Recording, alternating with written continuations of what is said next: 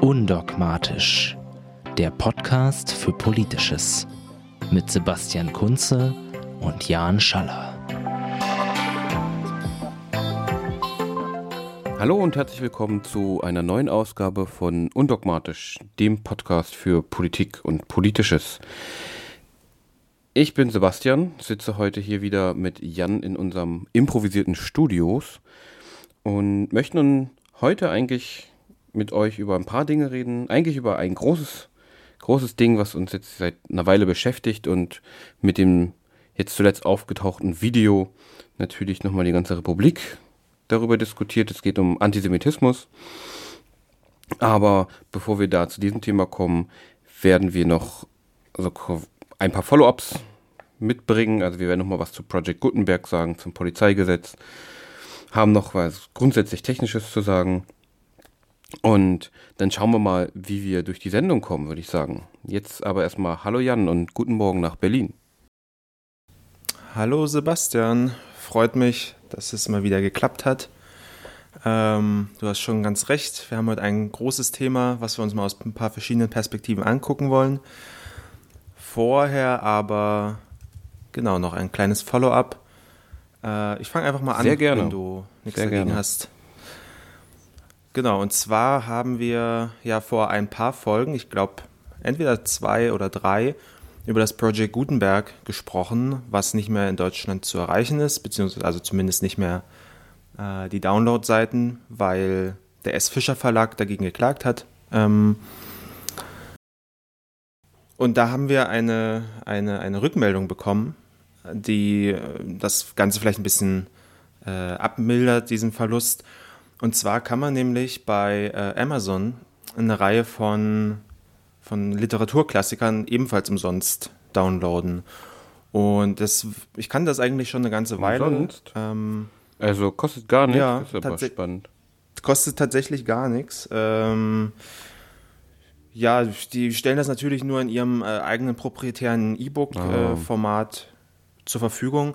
Ist aber kein? Problem, weil das kann man problemlos umwandeln in EPUB, Super. was dann so ja das, ähm, das offenere E-Book-Format wäre. Ähm, so dass, also ja, das ist eigentlich ein ganz gutes Repertoire. Ich meine, klar, es ist irgendwie Amazon und so mit allen Implikationen, die das mit sich bringt. Klar. Aber ich finde, da spricht trotzdem erstmal nichts dagegen. Also nur weil Amazon dahinter steht, muss, also ist es ja jetzt nicht schlecht. Einfach, also sind halt nach trotzdem äh, die gleichen, also die gleichen Bücher sozusagen. Man, man kann die da runterladen in E-Book-Form. Und das ist eigentlich eine super Ressource. Also von daher vielen Dank für den Hinweis. Das klingt ja schon mal nach einem mini kleinen Trostpflaster. Aber ja, gerade Klassiker sind natürlich da händeringend eigentlich immer gesucht und ist natürlich schön. Aber man muss wahrscheinlich sich bei Amazon anmelden, um die runterzukriegen. Das muss man, das muss man, klar. Ja. Aber die, das Gute daran ist, also ich habe es jetzt nicht äh, selbst recherchiert, aber ich denke mal, von vielen Klassikern wird man auch PDF-Versionen finden können. Aber bei PDF-Versionen ist halt immer so das Ding, dass es einfach nicht besonders gut Ja. lesbar ist oder dass man dann, wenn dann vielleicht nicht auf die Bildschirmgröße optimiert ist oder wenn man das auf einem äh, Kindle oder irgendeinem anderen E-Reader lesen will, dann wird es ganz kriminell, weil dann ist Mhm. irgendwie auf dem kleinen Bildschirm der, das riesen Ach so, als A4 dann PDF-Dokument gleich. und na, Oh. ja, und dann kann man es halt gleich vergessen. Äh, weil wer einmal probiert hat, auf E-Readern zu zoomen, der wird sehr schnell festgestellt haben, dass das überhaupt keinen Spaß macht. Ähm, von daher ist es halt immer gut, so ein Buch dann auch in einem angepassten E-Book-Format vorliegen zu haben. Und ja, das ist damit gesichert. Und von daher Empfehlung, Empfehlung dafür. Okay, danke dir. Genau. Zum Follow-up? Oder wolltest du jetzt noch was zu Project Gutenberg sagen? nee, da habe ich auch nichts weiter gehört in den letzten Ah ja. Wochen. Äh, ich glaube, Ja, wir hatten ja das letzte Entschuldigung. wir. Nee, alles gut. Wir hatten ja das letzte Mal auch über das Polizeigesetz in Bayern gesprochen, was jetzt kommen soll und verabschiedet werden soll. Und dazu habe ich in dem Sinne kein Follow-up, was Bayern betrifft, aber in Niedersachsen wird jetzt ganz heftig äh, über ein neues Landespolizeigesetz gesprochen, was ziemlich ähnlich dem in Bayern äh, ist.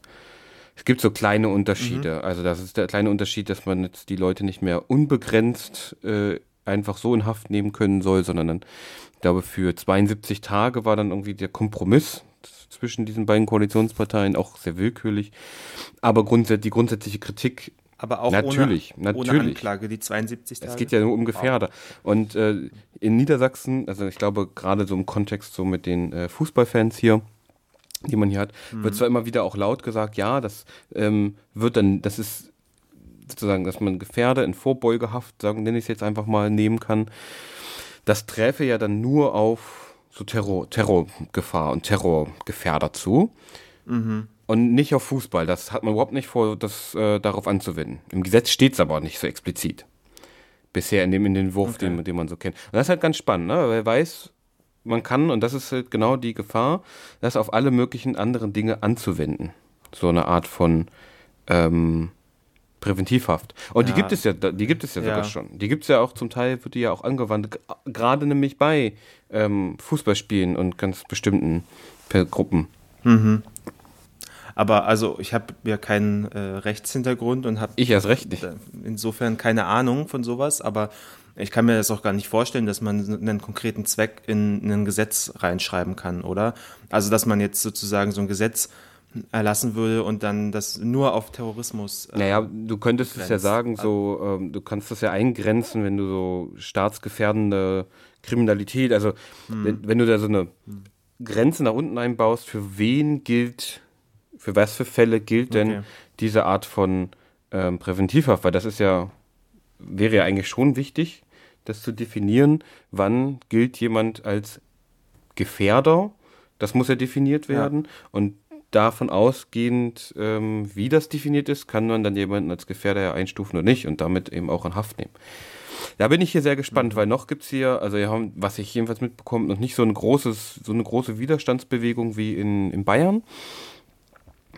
Wo ich halt mhm. sehr gespannt drauf bin, ob das äh, noch kommt in Niedersachsen. Aber es zeigt, dass dieses, diese Art von Gesetz Schule macht. Auch mit dem Argument des Terrorismus. Ähm ja. Was mich da aber auch einfach interessieren würde aus persönlichem Interesse, ist, was das für Implikationen für Ermittlungen hat. Ähm, also ich stelle mir das halt so vor, dass momentan, also man geht auf, also okay, gehen wir mal davon aus, es gibt eine Gruppe, die wird polizeilich oder vom Verfassungsschutz beobachtet, äh, weil davon ausgegangen wird, dass sie eine, einen terroristischen Anschlag mhm. plant. So. Ähm, dann macht es doch, oder dann ist es doch meistens so, dass dann der Zugriff erfolgt, wenn die Tat kurz bevorsteht, sozusagen ein, dass man sie in flagranti mehr oder weniger oder so, dass man dann vor allem, dass man in der Vorbereitung dann auch die entsprechenden Beweise hat, die handfest sind, okay, hier wurde konkret was geplant. Wenn man jetzt aber irgendwie die Leute schon viel früher festnimmt, vorläufig, frage ich mich halt auch, was das für die Ermittlungen bedeutet, wenn man dann sozusagen ja, wir haben die jetzt zwar in Haft, aber Beweise haben wir irgendwie nicht so richtig, weil wir sie sozusagen, ja. bevor sie äh, überhaupt so weit waren, festgenommen haben und sie gar nicht dazu gekommen sind, Beweise Genau, und das ist ja das Problem dabei, weil selbst wenn ein Richter das überprüft, ähm, wie soll denn jemand, wenn die Polizei sagt, der ist gefährdet, äh, der, der, der gefährdet sozusagen, des, was auch mhm. immer, des Staatswohl oder wie auch immer da argumentiert wird, aber wie soll denn diese Person beweisen, die jetzt in Haft, dass das vielleicht gar nicht der Fall ist? Oder dass sie sich, also, ja. ne? Das, ich glaube, da gibt es so ein grundsätzliches Problem, was dieses Gesetz eben auch nicht löst. Und genau das ist es. Ne? Also wir wenden uns wahrscheinlich ab von bestimmten juristischen Grundsätzen möglicherweise sogar, was mhm. natürlich eigentlich verfassungsmäßig ziemlich problematisch werden wird. Deswegen kann es sehr gut sein, dass irgendwie die Klagen, die angekündigt sind, dann auch kommen und vielleicht auch erfolgreich sind, aber ja. ähm, am Ende des Tages werden, wissen wir es halt ja auch nicht, ne? Und solange. Was dann aber auch wieder irgendwie so ein Teil, ein Teil vom größeren Trend wäre in Sachen äh, Politik machen, das haben wir in den letzten Jahren schon, schon öfter beobachtet, dass immer öfter es dem ähm, Verfassungsgericht überlassen wird, Politik zu machen sozusagen. Äh, dass nämlich die Politik Gesetze auf den Weg bringt, die entweder höchstwahrscheinlich verfassungsfeindlich Ja. sind, Stichwort Vorratsdatenspeicherung, oder äh, sehr schlecht ausgestaltet sind.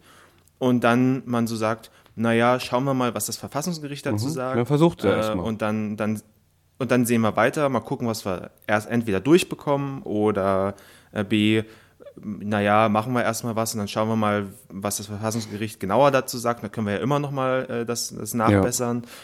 Und das finde ich ist auch ein, ja, ein problematischer Trend, der sich einfach generell so in den letzten Jahren in der Bundespolitik Ich bin mir halt nicht, da würde ich halt gerne das Historische nochmal gucken, aber bin ich mir selber nicht so sicher, ob das nicht schon, äh, schon immer so war, in dem, dass man erstmal guckt, wir wollen jetzt dieses Gesetz machen, wir gucken mal, ja, was das, wir machen es jetzt einfach, weil wir denken, das ist richtig und das ist, dass wir es jetzt brauchen, so, ein, so eine Art von Gesetz.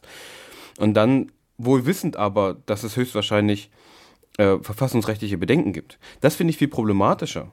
Dass da Leute sitzen, Politikerinnen und Fach, Fachjuristen ja in der Regel auch oft, die dann sagen, ja, da ist höchstwahrscheinlich ein Problem oder eine Kollision mit dem, mit dem Grundgesetz möglicherweise sogar, aber wir machen es jetzt trotzdem, wir probieren es mal. Und das finde ich halt echt Ja, ich schwierig, ähm, weil, ja, Ich, ich finde es auch insofern problematisch, weil es irgendwie eine Abkehr von einem äh, Idealprinzip der Politik ist. Also im Grunde sollte man ja Politik oder Gesetze machen, die einen äh, Interessensausgleich darstellen oder genau. ja, die einfach viele verschiedene gesellschaftliche Gruppen und ihre Ansichten äh, vermitteln in, und in Betracht ziehen. Und so eine Art von Gesetzmachung oder Politik äh, machen ist halt eher eine äh, Interessensvertretung, eine partikulare Interessensvertretung, w- wo man dann halt Einzelinteressen in Gesetzesform gießt und versucht, für die eigenen persönlichen Interessen das Maximum Genau, herauszuholen, Klientelpolitik. Indem man halt es einfach mal abklopft, was halt so geht. Ja, und ich glaube, das ist genau das, das Problem, was wir haben, dass Politik sich wahrscheinlich selber nicht mehr so versteht, als Ausgleich zwischen gesellschaftlichen Interessen zu dienen, sondern als Vertretung bestimmter Interessen. Beides ist ja, Ja. in gewisser Weise ja auch richtig. Politik soll ja in gewisser Weise bestimmte, Ja. anders, anders formuliert, das stimmt ja gar nicht. Parteien vertreten bestimmte Interessen. Aber wenn sie Politik machen, vor allem wenn sie zum Beispiel meiner Meinung nach zumindest in einer Regierung sitzen, dann haben sie den Auftrag und die Aufgabe als Regierung für den Ausgleich zwischen gesellschaftlichen Interessen zu dienen. Und ich glaube, das ähm, kriegen die Genau. meisten nicht mehr hin, weil sie natürlich so abhängig sind von ihren Parteien. Und dann kommen wir wieder zu dem, was wir schon lange und viel über Parteien auch gesagt haben. Aber das kann man dann in dem Podcast und in den Artikeln nachlesen, wer möchte. Ja. Genau. Ja, So viel vielleicht dazu. beim Thema Ausgleich ähm, und Verständigung eigentlich fällt mir eigentlich äh, fällt mir das eigentlich gar nicht schwer, jetzt die Überleitung zu machen zu unserem nächsten Thema. Ähm, ich weiß gar nicht, worüber du jetzt noch reden willst, aber bevor wir, glaube ich, zu unserem großen angekündigten Thema kommen, und das hat auch mit Ausgleich zu tun, würde ich noch mal ganz kurz zumindest erwähnen wollen, weil wir ja auch auf unserem Blog die, die, die eine Säule quasi in der, in der Ausrichtung haben, nämlich Israel. Israel hat jetzt vor ein, zwei Tagen sein 70-jähriges Bestehen gefeiert mit einer großen Zeremonie und ja, hat sich äh, dessen erfreut. Gleichzeitig äh, gibt es natürlich, gibt es äh, unter anderem, also vor allem in Gaza ja diesen Marsch der, diesen Marsch, das heißt jedes, jeden Tag quasi wird versucht, äh, marschieren Leute an die Grenze. Und da kommt es zu massiven Konflikten, also da wird geschossen ähm, und es sind schon eine Menge oder einige dabei gestorben. Ja, das wenigstens erwähnt, ähm, weil sich eben in dem Fall 70 Jahre Azmaut, also Unabhängigkeit und Nakba, also Katastrophe, jähren, je nach Narrativ, ob israelisch oder palästinensisch. Ähm, ja, hast du Ja. eine Frage? Kannst du ganz kurz noch den Begriff Nakba vielleicht erklären? Weil ich glaube, der ist nicht so geläufig im Mainstream. Oder bei Leuten, die, das, die sich nicht mit der Thematik auskennen. ja. Also unter Nakba wird verstanden, dass oder anders angefangen, am 15. Mai 1948 wurde der Staat Israel gegründet, nach dem gregorianischen Kalender. Mhm. Nicht nach dem jüdischen Kalender. Deswegen mhm. ist jetzt die Feier auch jetzt schon gewesen, weil der jüdische Kalender Mondkalender ist und sich dadurch in unserem Kalender die Zeit, äh, wann, das, wann das ist, immer verschiebt. Der, Unab also der sogenannte Unabhängigkeitskrieg von, von 48, der als Bürgerkrieg schon früher angefangen hat, spätestens ab November 47, müsste man da sagen, in, im, Im Zuge dieses Krieges, in dem eben Israel gegen die Anrainerstaaten und den Irak und Saudi-Arabien, soweit ich weiß, äh, gekämpft haben, kam es zu einerseits zur Flucht von Palästinenserinnen aus diesem Kampfgebiet, dem sozusagen heutigen mhm. Israel und auch Palästina, und zur Vertreibung ähm, durch die israelische Armee. Das ist eigentlich ist es unstrittig, auch wenn da heute immer noch viel drüber äh, diskutiert und geschrien wird. Eigentlich ist es mehr oder weniger unstrittig, denn das haben vor allem auch israelische Historiker anhand von Quellenmaterial nachgewiesen, dass es eben zur Vertreibung und auch zur Flucht kam. Ähm, das heißt, Flucht heißt, die Leute wurden aufgerufen, hier ähm, zieht mal da weg, wir arabischen Armeen kommen, machen jetzt hier ähm, diese Zionisten äh, platt, ja, treiben sie ins Meer, war ein so ein, so ein Ruf. Und dann könnt ihr wieder zurückkommen. Und die Leute sind dann halt teilweise abgezogen in Libanon oder sonst wo oder in, jetzige, in, die, in das jetzige palästinensische Autonomiegebiet. Aber es hat ja hat nicht so funktioniert, wie die sich das damals so vorgestellt haben. Das heißt, Israel hat den Krieg gewonnen und die Leute konnten natürlich nicht so einfach wieder zurück. Ähm, das war sozusagen der, der Fluchtteil und gleichzeitig ähm, kam es eben auch zur Vertreibung, dass halt klar gemacht wurde, hier raus, so, ihr müsst jetzt gehen. Ähm, Latrun ähm, ist das, glaube ich, gewesen. Und was halt in diesem Krieg generell war, auf, auf allen Seiten, glaube ich, dass man immer wieder durch ja, krasse Aktionen, teilweise auch Gräueltaten, versucht hat, bei der jeweiligen anderen Bevölkerung äh, Angst, also insoweit Angst zu schüren, dass die eben freiwillig abhauen, wenn man denkt, oh, hier kommt jetzt die Armee oder oh, hier kommen die arabischen Truppen und so weiter. Genau, und Nakba ist bezeichnet quasi diesen Umstand von Flucht und Vertreibung als Katastrophe, weil das eben mhm. ähm, ja, die als nationale Katastrophe angesehen wurde, dass man dort ähm, vertrieben wurde und geflüchtet wurde. Und da hängt noch ein bisschen mehr mit dem Narrativ zusammen. Ähm, aber das ist so grundsätzlich die Idee. Also grundlegend ist es die, sozusagen die palästinensische Gegenerzählung zur Staatsgründung zur Israels, genau. Israelische genau. Staatsgründung. Genau, mhm. das ist es eigentlich. Und damit auch letztendlich so ein bisschen die Grundlage für all die Probleme, die wir halt jetzt immer noch haben. Also nicht wir, aber Israelis und Palästinenser. Ja, ein, also einerseits schon, aber man würde sagen, es hat eigentlich viel früher schon angefangen. Ähm, beziehungsweise ja. die Konflikte haben, sind früher schon aufgetreten. Also gerade mhm. in den 30er Jahren hat das dann. Aber das ist, das ist was für historische Seminare, würde ich sagen. Genau. Ähm, Vielleicht machen wir ja mal eine, eine Interviewsendung zum Thema äh, Israel und Palästina oder so. Das fände ich auch ganz spannend. Aber in dem Fall äh, noch ein kurzer Verweis auf ein Interview. Nein, gar nicht auf ein Interview. Auf ein Buch, das wir rezensiert haben, nämlich das von Angelika Tim äh, zu 100 mhm. Dokumente mhm. aus 100 Jahren des und da geht es nämlich auf, um den palästinensisch-israelischen Konflikt und wie in den letzten 100 Jahren versucht wurde, diesen Konflikt zu regeln. Unter anderem mit Lösungsoptionen. Mhm. Und sie leitet das ein und vor allem gibt es dort Dokumente, historische Dokumente, auf die man sich dann beziehen kann, die das sozusagen ein bisschen spiegeln, nicht nur den Verlauf, sondern vor allem die Regelungsversuche. Und das ist halt wirklich ganz gut, weil da hat man nämlich dann mal ein Fundament, mit dem man diskutieren kann und nicht oft, wie es oft leider passiert, auf gefährlichem Halbwissen. Genau. Okay. Jetzt fällt es mir natürlich schwer, eine Überleitung zu machen. Ach, dann mache ich das. Versuch einfach. das mal. Ähm, der Staat Israel hängt ja untrennbar mit Antisemitismus zusammen, würde ich einfach mal behaupten. ähm, ja. Also so als Ziel anti, äh, Israel-bezogenem Antisemitismus auf jeden Fall. Und möglicherweise auch als Folge ja, auch der, als der, der, des Holocaust. Könnte man auch argumentieren. Genau, das ähm, stimmt. Das ist natürlich eben. wirklich ein gutes Stichwort ähm, für die Überleitung. Und leider gibt es nach wie vor Antisemitismus, auch in Deutschland. Und darüber wollen wir, glaube ich, mal ein bisschen reden, weil das äh, in den letzten Wochen und fast schon Monaten medial äh, zunehmend hochgekocht ist.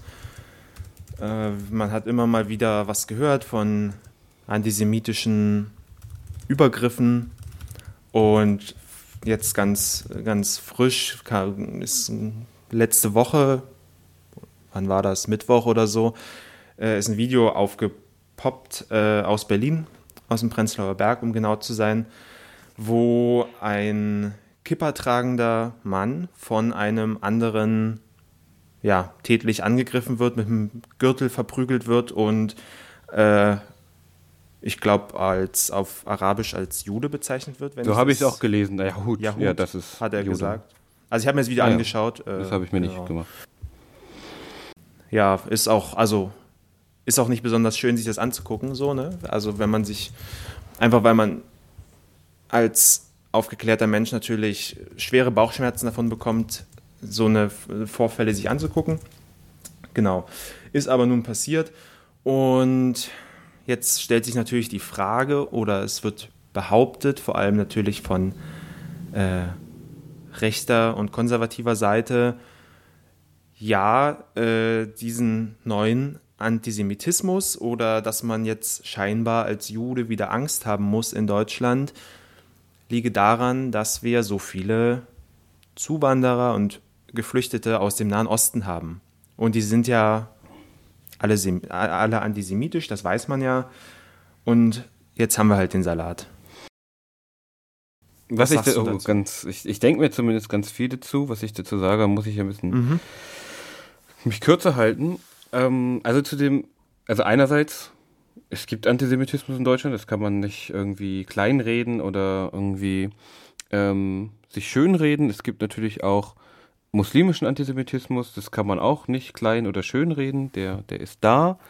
Interessanterweise ähm, habe ich aber eher das Gefühl, dass genau diese Art, und in diesem Video sieht man ja, ne, also das hat ja genau diese Diskussion geführt, dass es ja ein arabischer junger Mann war, der da seinen Gürtel äh, mhm. gezogen hat.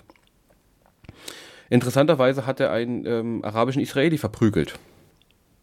Ähm, der ja der war, nicht glauben konnte, dass es, äh, dass man irgendwie als Jude Angst haben muss auf der Straße in Deutschland und hat sich deswegen äh, eine Keeper aufgesetzt und äh, ist mhm. durch den Prenzlauer Berg gelaufen. Der Prenzlauer Berg, das ist ja auch nochmal interessant, ist ja eigentlich ein ziemlich äh, ein besseres Viertel.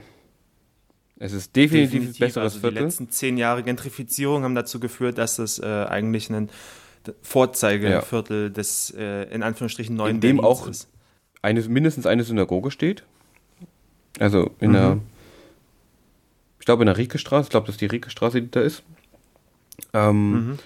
Wo natürlich auch immer Polizei davor steht, trotz Prenzlauberg, aber es ist halt dieses bessere Viertel. Und ich glaube, das hat auch nochmal dazu beigetragen, dass die Debatte jetzt nochmal hoch, nochmal höher gekocht ist.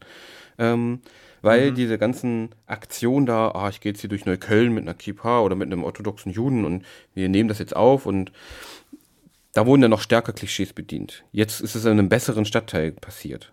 Ich meine, ich glaube, die Leute haben, mhm. haben gesagt, oh, im Prenzlauer Berg, aber zum Glück war ja zum Glück ein Araber, um es jetzt mal wirklich zu übertreiben. Ne? Das ist, glaube ich, so eine Sache.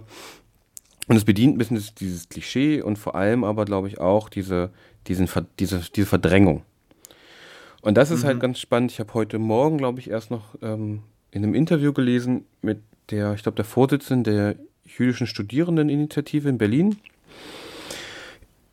Innerhalb der jüdischen Community nennen wir es nicht mal. Antisemitismus ist nichts Neues. So, damit sind die Leute täglich konfrontiert.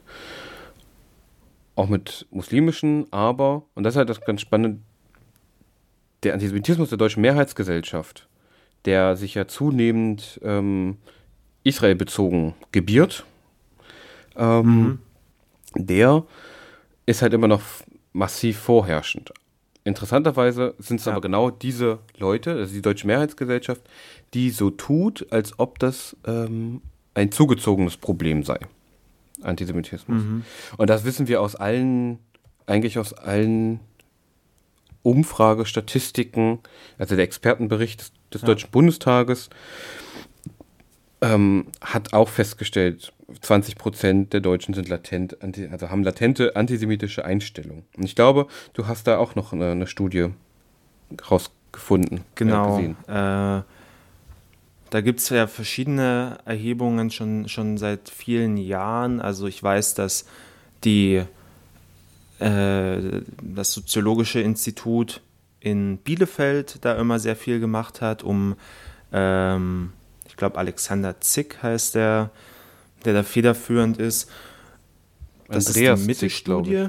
Ähm, Andreas Zick, mh, genau. Der, die machen die Mitte-Studie, also wo halt konkret die deutsche äh, Mitte sozusagen beleuchtet wird ähm, und ihre Einstellungen abgefragt werden zu verschiedenen menschenfeindlichen Dimensionen, also ähm, Antisemitismus, äh, generell Rassismus. Das sind die, die ähm, mit dem Be Begriff des, der gruppenbezogenen Menschenfeindlichkeit arbeiten, oder?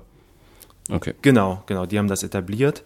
Ähm, und jetzt habe ich hier noch gerade vor mir liegen eine Studie von, ach, ist auch von Andreas Zick, sehe ich gerade, äh, im Auftrag der oder in Zusammenarbeit mit der Friedrich-Ebert-Stiftung war das.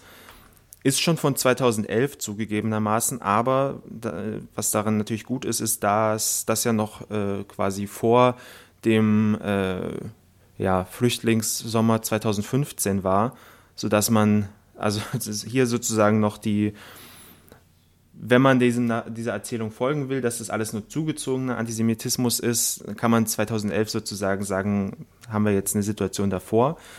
Und das war eine vergleichende Studie zwischen mehreren europäischen äh, Ländern, unter anderem Deutschland, Großbritannien, Frankreich und noch ein paar andere.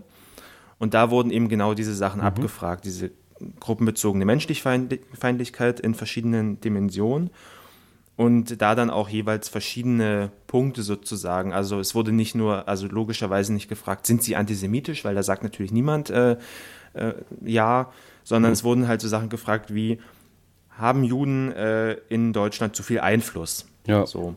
Oder äh, Juden versuchen heute Vorteile daraus zu ziehen, dass sie während der Nazizeit die Opfer gewesen sind. Ja, also um so verschiedene Dimensionen von Antisemitismus abzudecken oder abzufragen ähm, wie, also die zweite Frage, die ich vorgelesen habe, wäre ja so ein, naja, so ein, ähm, jetzt nicht, nicht Schuldumkehr, aber es, es geht so mhm. in die mhm. Richtung so. Also das, ähm, genau, und da sind, kommen halt sehr drastische Zahlen zutage. Also die äh, erste Frage beispielsweise, ob Juden zu viel Einfluss haben, haben in Deutschland 19,7 Prozent der Befragten bejaht. Ähm, die zweite, was noch viel krasser ist, 48,9 Prozent. Hm. Äh, ja, also da sieht man halt schon, dass irgendwie ein so, naja, zumindest teilweise antisemitische Ansichten oder Einstellungen einfach extrem weit verbreitet waren und, und sind. Ähm, gut, man muss auch dazu sagen, es wurden dann halt auch noch äh, ähm, entgegengesetzte Fragen gestellt, zum Beispiel Juden bereichern unsere Kultur haben immerhin 68,9 Prozent Ja gesagt. Also das ist dann ja. wieder so ein, ein Gegenbeispiel. Ähm, was aber vielleicht auch so diese Ambivalenz der deutschen Bevölkerung ganz gut widerspiegelt, dass halt viele auf der einen Seite sagen würden oder auch davon überzeugt sind, dass das Judentum und, und Jüdinnen und Juden zu Deutschland dazugehören und zur, zur Geschichte. Auf der anderen Seite aber dann so ganz krude Vorstellungen trotzdem vertreten, die, wenn man sie sich mal genauer anschaut, schon antisemitische Wurzeln haben. Wie eben die, das, das Ding mit dem zu großen Einfluss und so weiter. Oder Ganz oft. Vorteile genau. Und es läuft halt vieles so unbewusst und latent, glaube ich, ab.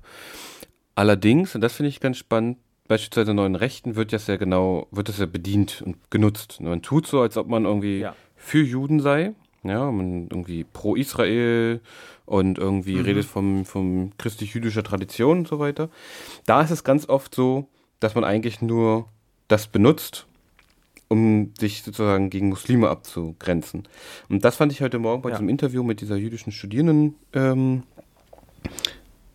der Vorsitzende einer jüdisch, der, der jüdischen Studierendeninitiative in Berlin ganz spannend, weil sie meinten, ja genau, äh, da werden Juden und Muslime gegeneinander ausgespielt von der, mhm. von der Mitte, indem man quasi das, den Antisemitismus nur auf diese eine Gruppe lenkt und die Aufmerksamkeit nur ganz stark darauf lenkt. Und das ist gesellschaftlich, glaube ich, gefährlich und ich glaube, das trifft eben auch zu. dass man da versucht, Minderheiten gegeneinander ja. auszuspielen. Für den eigenen politischen Vorteil. Und wie, wie, wie krass eigentlich die, auch Antisemitismus in der deutschen Mitte, also auch gerade unter den Gebildeten, ne? also man ist, mhm. vermeintlich heißt es ja immer, äh, mit einem höheren Bildungsgrad äh, gibt es immer weniger ähm, Rassismus und Antisemitismus und so weiter. Das glaube ich persönlich nicht. Ich glaube, die Leute wissen dann eher, was sie bei Umfragen äh, antworten können, also ob sie sozial mhm. no, ja, konforme Antworten. Sozial erwünschte Antworten. Genau, das war das. Ja. Antworten das ist, glaube ich, der Fachbegriff in der, aus der Umfrage. Aber es gibt ja immer noch äh, andere Studien und vor allem gibt es auch noch Menschen, die Briefe schreiben, E-Mails schreiben und so weiter. Mhm. Und die jüdische Gemeinde in Berlin, jetzt muss ich mir, jetzt will ich gar nichts Falsches sagen, ähm, nee, Briefe an den Zentralrat der Juden in Deutschland und an die israelische Botschaft mhm. in Berlin wurden nämlich ausgewertet. Und zwar haben, kriegen die ja viel Post. Äh, und zwar haben die zehn Jahre lang, also von 2002 bis 2012, sind hier äh, Briefe ausgewertet worden. Mehrere 10.000 Briefe von einer Linguistin unter anderem. Ähm, die die Sprache der Judenfeindschaft im 21. Jahrhundert untersucht haben. Und so wie ich ihr Fazit in gewisser Weise verstehe, ist es, also Bildung schützt in dem Sinne nicht vor Antisemitismus, denn ganz viele, mhm. auch promovierte Historiker und so weiter und so fort, viele Lehrer und alles, also äh, viele Akademiker schreiben die krudesten Dinge in Briefen an ja. die jüdische Gemeinde oder an, an, an die Botschaft des Staates Israels. Und die sind, die triefen vor Antisemitismus und das ist ziemlich unheimlich, äh, wenn man sich ihr Buch anguckt. Und zwar heißt das Buch Die Sprache der Judenfreundschaft im 21. Jahrhundert von Monika Schwarz-Friesel und Jehuda Reinhardt.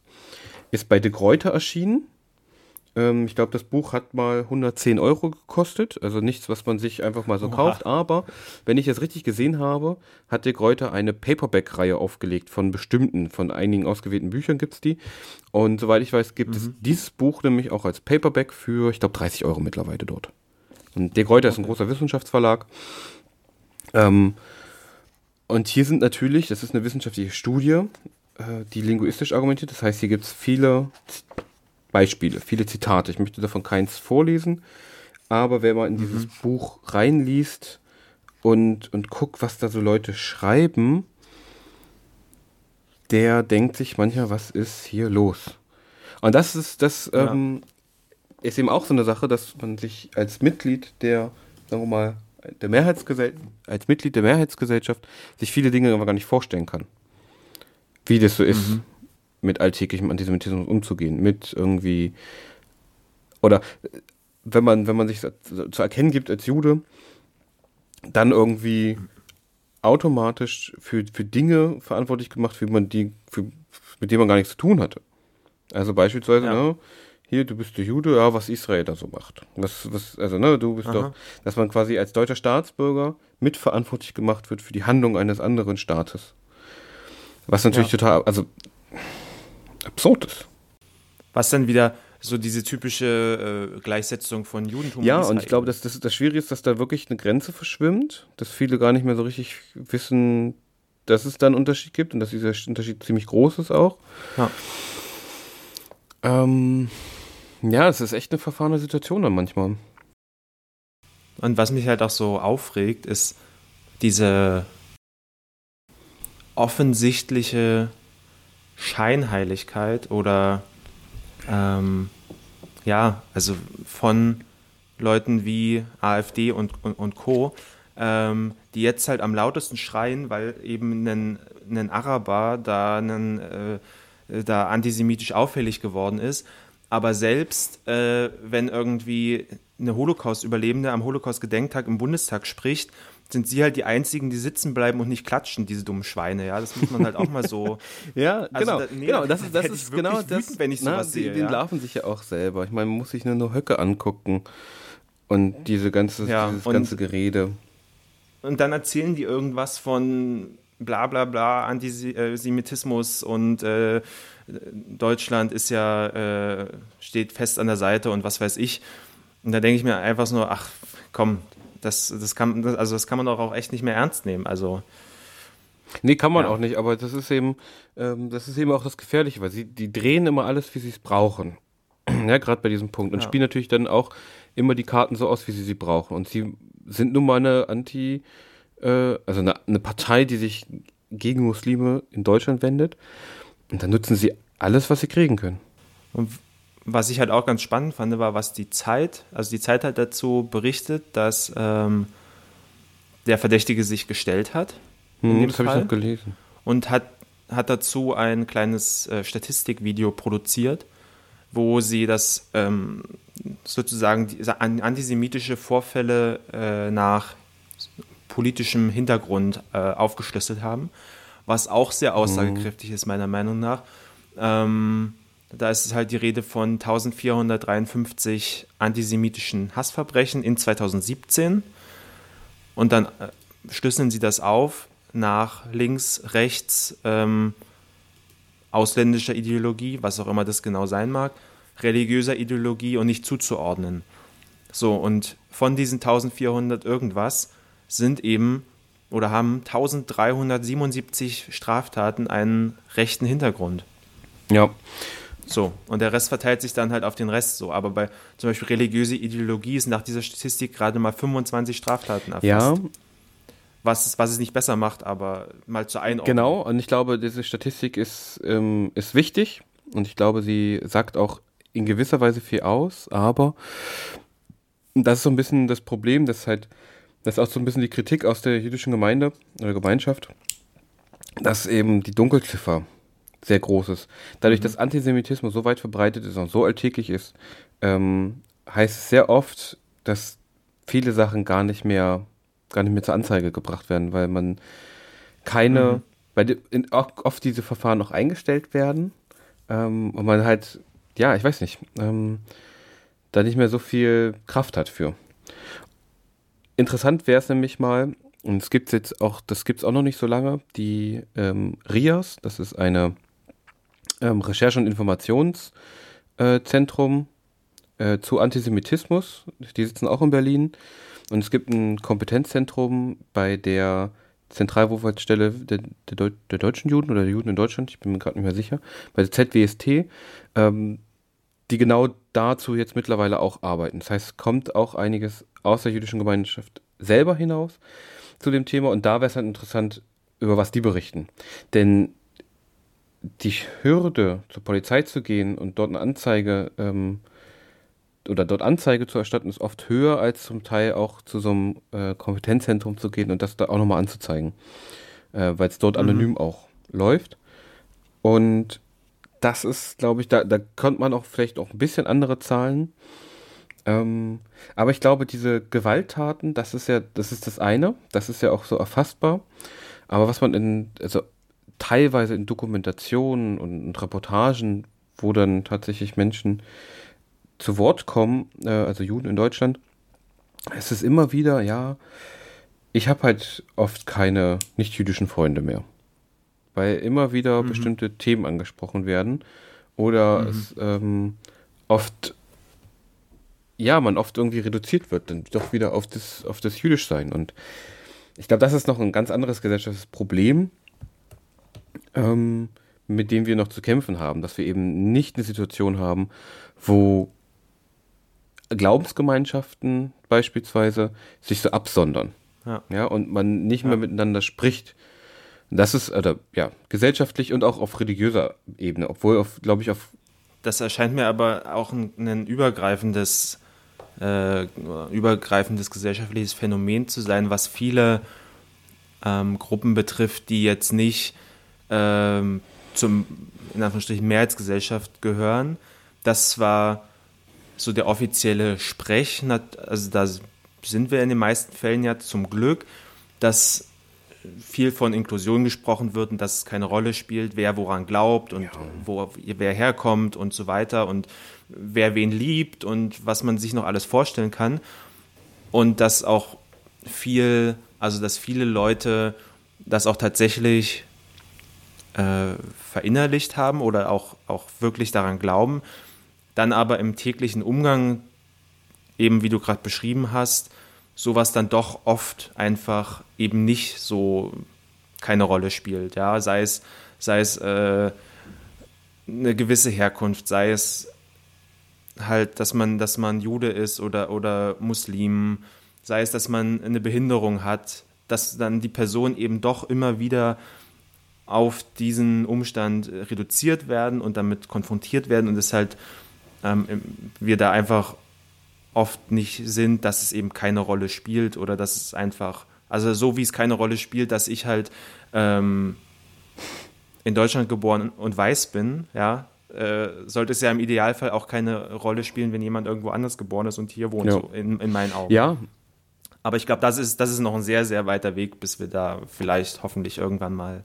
Ich glaube auch, dass es noch ein weiter Weg ist. Es ist auch noch ein weiter Weg, um äh, Antisemitismus wenigstens noch stärker einzudämmen ähm, und gesellschaftlich wieder wirklich zu ächten, egal in welcher Form. Aber, nee, nicht aber. Eigentlich wollte ich noch hinzufügen, weil du über Gruppen gesprochen hast, dass ich auch mhm. so eine Tendenz wahrnehme, dass äh, es gerade im Kontext von Identitätspolitik sich immer wieder kleine gesellschaftliche Gruppen bilden und als Gruppe bestimmte Rechte einfordern. Und da habe ich ein bisschen mhm. das Gefühl, dass wir, also dass die Gesellschaften insgesamt, auch weltweit, wahrscheinlich aber eher in den Industrienationen, wo das so ein Thema ist, dann doch eher oder frag ja, fragment sich fragmentarisiert dass man eben mhm. sich, dass man in so Kleingruppen denkt oder in Gruppen denkt und nicht mehr in, in, in Gesellschaft. Dass man dann eben irgendwann sich nur noch, auch sich selber nur noch definiert über Gruppenzugehörigkeiten. Ähm, mhm. Sei es eben zur Gruppe der Homosexuellen, der, weiß ich nicht, trans, queer oder was auch immer, oder eben Juden und Muslimen oder so. Aber dass, dass man sich da darüber definiert und das auch nur noch ausschließlich und dann auch noch mit den anderen in, in Form von ne, Identitätsbildung sich abgrenzt zu anderen und dann auch gesellschaftlich keinen Kontakt mehr hat. Und wir dann wirklich Parallelgesellschaften haben, aber auf eine ganz andere Art und Weise, wie das, ja. als wie das ähm, immer so gerne bezeichnet und dargestellt wird.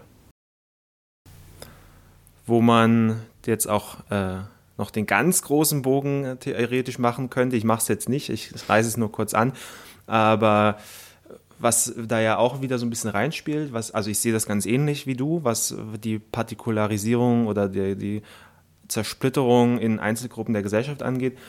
Ähm, und die Linke allgemein ist ja in meinen Augen auch deshalb gerade so schwach, weil sie eben keine übergreifende Erzählung anzubieten ja. hat, unter die sich eben viele äh, einfinden können. So, ne? Also so eine, eine, eine gemeinsame Gegenerzählung zu Neoliberalismus und äh, ja, Konservatismus, wie auch immer man das dann genau fassen möchte, äh, was dazu theoretisch führen könnte, dass wieder mehr Menschen links wählen oder sich mit linken Idealen identifizieren und auseinandersetzen.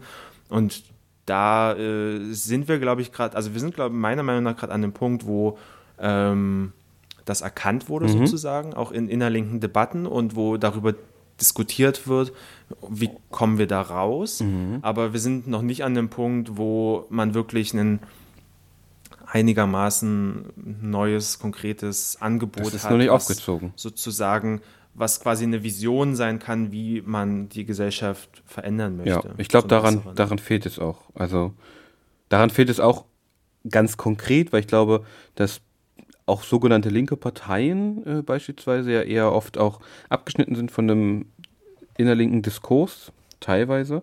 Mhm. Aber ich glaube, da wird es halt ganz deutlich, dass die halt wirklich kein wirkliches Angebot oft haben, Beispiel SPD, äh, dass man da nicht mehr weiß, was ist denn da jetzt so richtig links, ja, was ist denn deren, mhm. wo wollen sie denn hin mit der Gesellschaft? Das ist bei der Linkspartei bisschen anders, aber selbst da fragt man sich, wo wollt ihr eigentlich hin? Aber da ist auch, äh, gibt es zu viele mhm.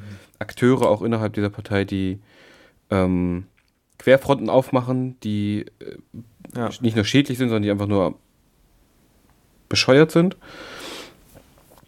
Und für viele dann auch die Partei und Ja, auch für mich auch, auch also auch für mich. Und ja. genau, also das sind, das sind eben so Sachen, die, die zu bedenken sind.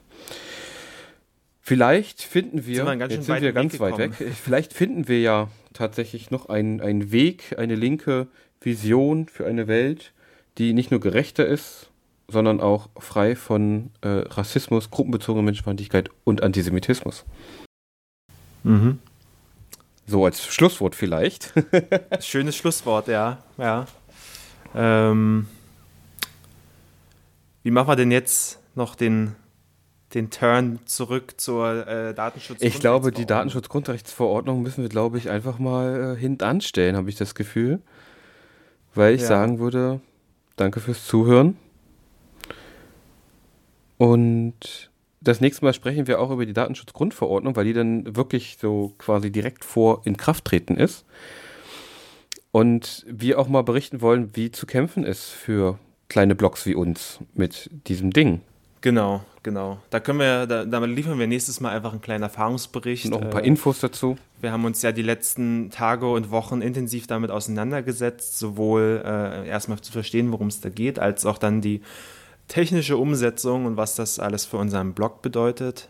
Und was es auch politisch ja, was bedeutet. Es wahrscheinlich auch, was es politisch bedeutet, was das auch in Zukunft an rechtlicher Unsicherheit bedeuten ja. wird.